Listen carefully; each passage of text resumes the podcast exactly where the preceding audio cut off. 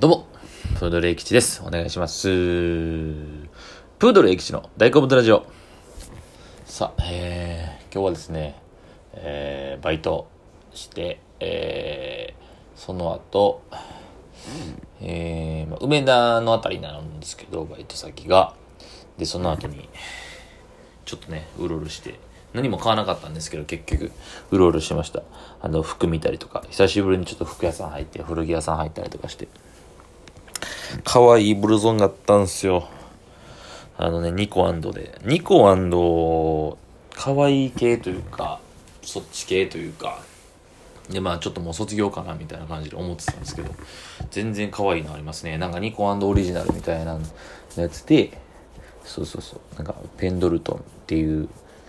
あのチェックのね、ネルシャツで有名なとこのメーカーの、ネルシャツっぽく見えた、見せたなんかこう、ちょっと重めのブルゾン、冬場にちょっと着れるような、めっちゃ可愛かった。まあ買わなかったんですけど、ちょっとお財布の紐をギュッと締めてね、はい、まあこんなんええな、みたいな、といった一日を過ごしておりました。そう。急遽ね、明日というか、明日も日付変わって、今喋ってるのは日付変わってるんですけど、急遽森の宮で、えー、森の宮も吉本漫才劇場で追加の出番いただきまして、いや、ありがたい。ほんまにあの、かけるグランプリっていうね、あの、吉本漫才劇場の若手のかけるグルグル、えー、かけるグループじゃない、かけるメンバーの中でのバトルが2ヶ月に1回あるんですけど、そこで上位を取ればね、出番とか、出演がね、増えるという仕組みになってるんですよ。まあ分かりやすいですよね。実力主義というか、えー、ランキングつけて上位になれば、えー、ご褒美で仕事が増えるみたいなことが明確なんですけども、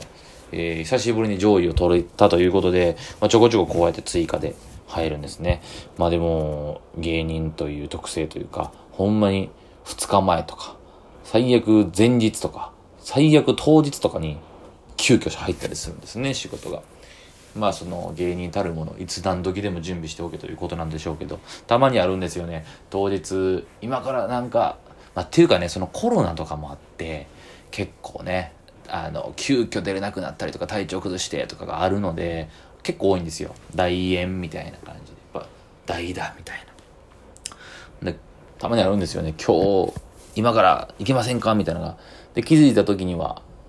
バイト中のでして、休憩時間にパッて見たら LINE 来てて気づかなくて、みたいな。まあなんかなんかこのその不条理というか、生きていくために、なんか生活するためにバイトしてるんですけど、それをしている時に限ってそういう本業で出られないみたいなことが何回かありましたね。なんかこう、まあしゃあないんですけどね、そういうことがあったみたいな。そうそう。まあでもそう追加で入れていただいたとかしてね。いや、嬉しいですよね、そういうのがあるだけで。そう。最近の僕はといえば、えー、ネットフリックスのドラマで、セックスエデュケーションっていうのがあるんですけど、それのシーズン3が配信がスタートしたんですよ。で、僕すっげえ楽しみにしてて、多分、ワン、そのワン、ツー見て、そういう時の話は多分めっちゃ前にしたと思うんですよ。多分前のコロナの、えー、時ぐらいに喋ったんと思うんですけど、で、だからもう、その、シーズン2の配信自体は多分2019年、僕はリアルタイムに、去年なんでちょっと遅めなんですけど、2019年から、えー、で、今2年ぶりぐらいですかね、配信が。っていうのもやっぱその、どの業界、まあ映画もそうですけど、ドラマとか配信、撮影の面において、ネットフリの、その、まあそうね、ネットフリとかいろいろありますよ、アマゾンプライムとか。まあそれだけじゃなくてハリウッド映画とかもそうですけど、コロナで止まってんす、たんすよね、撮影が。そう。で、このセックスエデュケーションもまさしくそうで、で、前、話したかなあの、ネットフリでの話題作とかが結構軒並み打ち切りになってると。で、すごいヒット作というか話題作でシーズン2期待やな、みたいな言われてる作品だっても打ち切りがあって、そことちょっと似てる共通点として、えー学生もんが多いと。学園ドラマ、学園ドラマというか、えー高校生とかを題材にしたドラマが多い。で、なんでかって言ったら、そのコロナの中断期間に成長しちゃうんで、外国人の、特に欧米人の成長ってめっちゃ早いですよね。成長しちゃう。だから、リアリティとか、そこを追求した時に、監督とか制作陣の人が、ちょっとリアリティ損ねるんじゃないかというか、急に成長しちゃうんで、っていうところで話のつながりとかがなくなるんで、打ち切りっていう点がすごい多いんですよね。多分前これ喋ったことある Not OK ってやつも、ストレンジャーシングスの制作人と一緒なんですけど、めっちゃ面白かったんですよ。で、シーズン1が、めっちゃおもろくて、シーズン2につながるようなラストみたいな。もうそのための、もうシーズン1が次のシーズンの振りみたいになってるような作りやったにもかかわらず、打ち切りになったりとかっていう、っていうことがあって、うわーってなってたんですけど、で、セックスエデュケーションも実はね、えー、高校生、高校が舞台なんですよ。でも、なんとか、撮影して、待望のシーズン3が決まったという話、ことなんですけど、嬉しいですね、ファンからしたら。えー、周りであんま見てる人いないんですよね、セックスエデュケーション。そう。あのー、ネットフリで最近始まったイカゲームっていうのは僕全く見てないんですけど、結構、あ韓国のね、ちょっとだから、なんだろう。今際の国のアリスとかライアーゲームとかなんかな、イメージまだ何も見てないんで、まあ見ようとは思うんですけど、その、まあ見てるんですよ、結構芸人とかも。セックスエデュケーション見てないですね、あんまり。で、僕も、えー、シーズン3も配信解禁されて、えー、第8話まであるんですけど、僕第3話まで見ました。第3話まで見た時点で喋ろうかな、みたいな。あ、まあネタバレみたいな感じではないんですけど、まあ、全然見てない人のために魅力とかを喋れたらなっていう。あの、ちょっとセックスエデュケーションまあ、直訳したら性教育っすよね。えー、で、ズバリ、えー、その、こう、ある高校が舞台なんですよね。田舎の、イギリスの舞台でイギリスの田舎の高校があって、そこに、えー、まあ、冴えない、主人公のオーティスって男の子がいて、この子は冴えないんですよ。で、まあ、ちょっと童貞というか、えー、その、自信がないというか、異性に対して、みたいな子がいるんですけど、そのオーティスの実の母親、母親が、えー、性教育の、まあ、いった学者としてすごい人なんですよね。女性として女性学医学みたいな感じなんですけどでその性の知識だけはあるんですよ。でその知識を生かして、まあ、自分は性の経験が全く何もかかわらず学校内における性の悩みを抱えた生徒たちの悩みを解決しまくるんですね。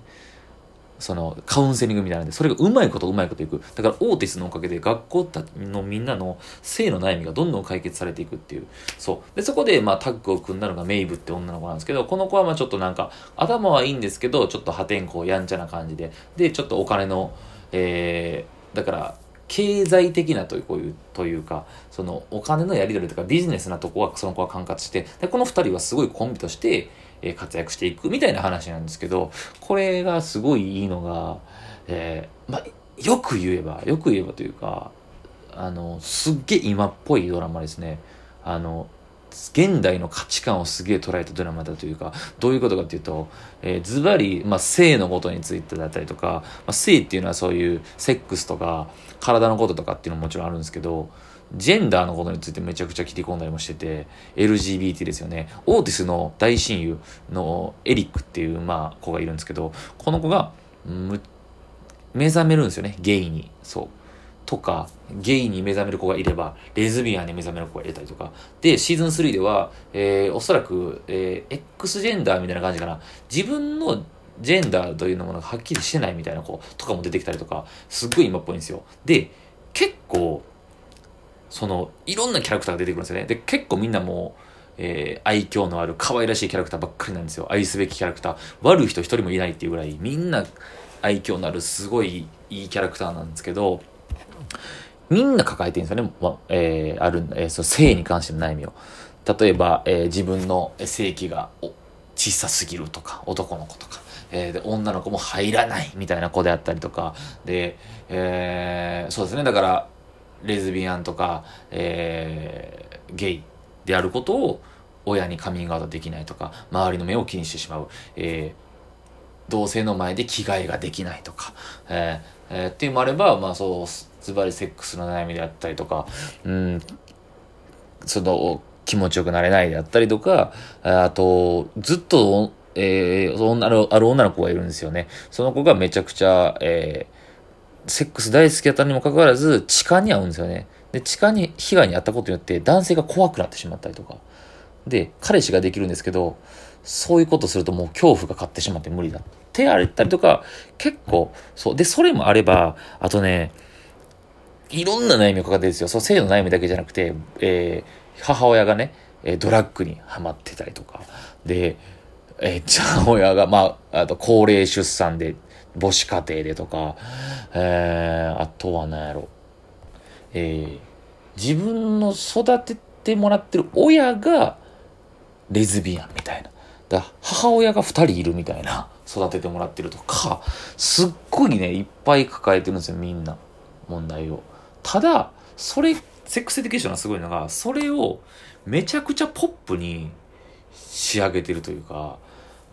全然ヘビーじゃないんですよね。今言ってる内容がすっげえヘビーに聞こえると思うんですけど、し、なんかドヨーンと重い感じするんですけど、それを抱えているにもかかわらず、それを明るくみんなが、明るくしてるというか、そう。で、コメディですね。めちゃくちゃ。笑える部分があったりとか。で、それがね、なんかね、見てて、そう、なんか、微笑ましいですし、同じような悩みを抱えている子からしたら希望となり得るような、楽しい、素晴らしいドラマですね。そう、あと、障害者の人、車椅子で、えっ、ー、と、体がうまくいかない人の恋愛を描いたりとかっていう、いろんな、こう、えー、マイノリティですね。まあ、そうそう、マイノリティ。少数派。社会で起きるマイノリティの人たちに、スポットライト当てるんですけど、全員がそれぞれマイノリティから、全員は全員それぞれいいじゃないみたいなメッセージが、まあ僕はすごいそういう感じやなんかなと思いました。そうで、シーズン3に関しても、制服ができるんですよね。私服の高校なんですけど、制服ができることによって、これまたいいスパイスになってるんですよね。えー、ジェンダーとかで悩み抱えてるもんが、なんで男の格好しなくちゃいけない？なんで女の子の服装、スカート履かなくちゃいけない？みたいなとこもあったりとかして、っていうのがシ、シーズン3の3話まで見た時点での感想なんで、またちょっとおいおい見て、えー、すごいいいドラマなんで、あのー、考えさせられたりとか楽しくなるドラマなんで、ぜひ見てほしいと思います。セックスエデュケーション、シーズン3の話でした。ありがとうございました。